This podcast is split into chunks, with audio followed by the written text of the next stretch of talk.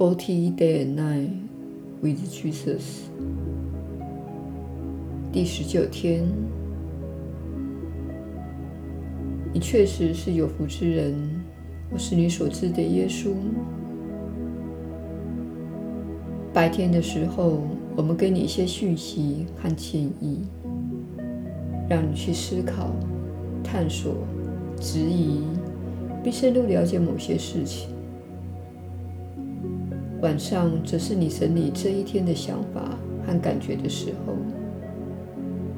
并反省一下我们早上给你的建议，看看自己能做到什么程度，这是很重要的一点。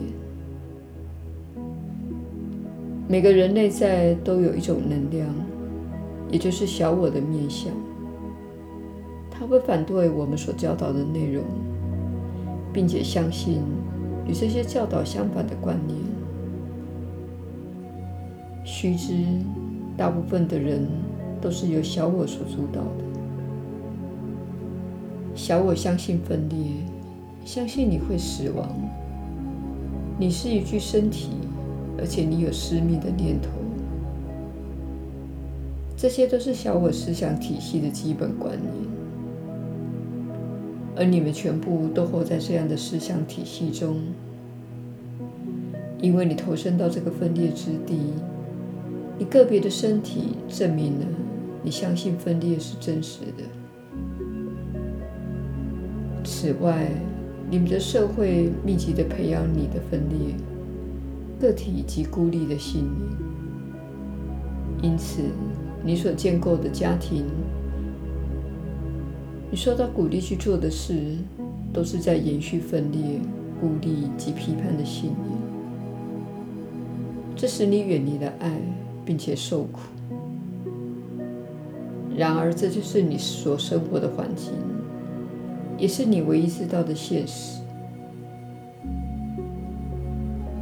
在我们告诉你这些讯息之际，我们希望你了解。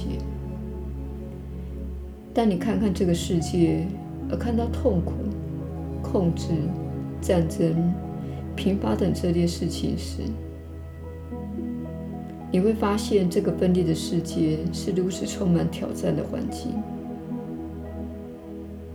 然而，你本质上是一个充满爱的生命。这正是世界使你感到如此痛苦的原因，因为对于一个本质是爱的生命来说，远离爱是极其痛苦的事。尽管如此，你有另一个面向，喜欢攻击、批判与孤立。所以说，你有着两种截然不同的思想体系。而你处在这两者之间。每当你有怨恨与负面的念头时，你就偏向了小我的思想体系，因此你会有更多小我的思想出现在你的心中。而每当你有慈爱、宽恕与满足的念头时，你就偏向圣灵的思想体系。也就是爱的思想体系，因此会有更多这类的想法出现在你的心中。这就像是你收听广播一样，你调频收听仇恨的电台的讯息，或调频收听爱的电台的讯息。你所相信的每个念头及其延伸的每个行为，也都是如此的。我们希望你了解你的每个念头与想法所具有的力量，因为你的想法受到电视、电影及媒体所操纵。每当你收看负面的讯息时，你的小我就会更加强壮，你的分裂与孤立信念就会受到强化。每当你关掉电视而去花园种些东西时，或是从内心所生发的创造力时，你就会进入圣灵的思想体系。体验到交融、合一、疗愈、健康与丰盛。今晚，当你反省这一天时，请看看你这一天主要是选择什么样的思想体系。但是，请不要批判自己，而是对自己说：“明天会是更好的一天，我将比今天更常选择平安、爱与宽恕力。”这就是觉醒的样貌。你用你的自由意志，更经常地选择爱、宽恕与接纳。有些人对这些课程感到兴奋，很多人开始感觉到有一股能量流经你，这是你两周前所没有的现象。你开始感觉到更加的强壮，更勇敢一些。你开始发现，当你聆听铭记的抉择时，事情会进展良好。你的能量系统开始更充分的运作，因此，接下来几个月甚至几年会发生在你们大家身上的事。你们的能量系统将会增强，达到充分及适当的运作。许多世纪以来，你们社会所经历的是压迫及控制。这可以追溯到早期的宗教、裁判等这类事情。有一种恐怖的压迫能量施加在人们身上很长一段时间。有很多人是在近百年来才被视为人类来对待，比如女性拥有投票权这类事情。尽管如此，近代仍有着可怕的迫害及种族灭绝发生在土著身上。来到你们星球的这股日益增强的能量所产生的影响是，你的能量系统及身体系统将会觉醒。你正看到这位传讯人有能力可以收听另一个电台的讯息。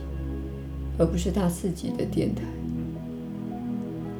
他之所以能够收听另一个电台，是由于心灵的锻炼、祈祷和静心冥想，同时受到近年来冲击地球的日益增强的能量所影响。